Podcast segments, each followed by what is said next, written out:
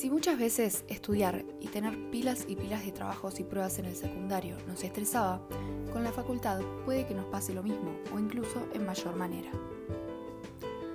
Rendir exámenes los cuales definen el ingreso a la facultad en la que querés realizar tus estudios puede ser para algunas personas el doble de estresante que rendir un examen normal.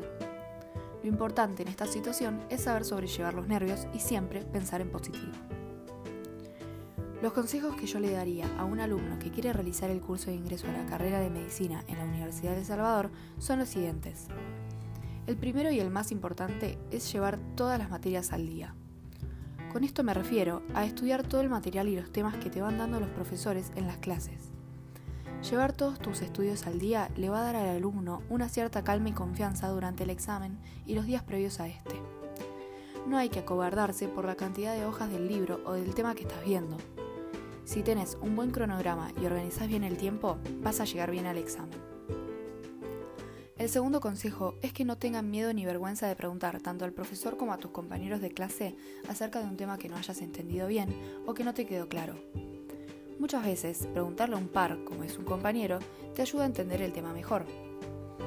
El tercer consejo para un estudiante de todas las carreras, pero especialmente de medicina, es hacer cuadros conceptuales, esquemas, gráficos y buscar fotos del tema de estudio. Esta técnica no solo te va a ayudar a divisar bien lo que estás estudiando, sino a entenderlo perfectamente. Además, considero que ver fotos y esquemas te ayuda a memorizar un tema, el tema, 50% más que solo leyéndolo. Es una técnica que siempre me sirvió. Y finalmente, el último consejo que yo le podría dar a una persona que inicia el curso de ingreso es que se forme un buen grupo de estudio entre compañeros.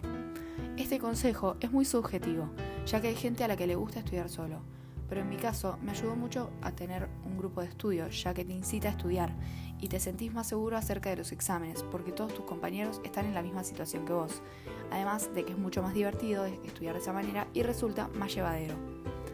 Y en el caso de que sientas tensión o nervios en el momento del examen, recordá que es muy normal y que nos pasa a todos. Lo importante es saber calmarlos y pensar que todo lo que estudiaste está en tu conocimiento.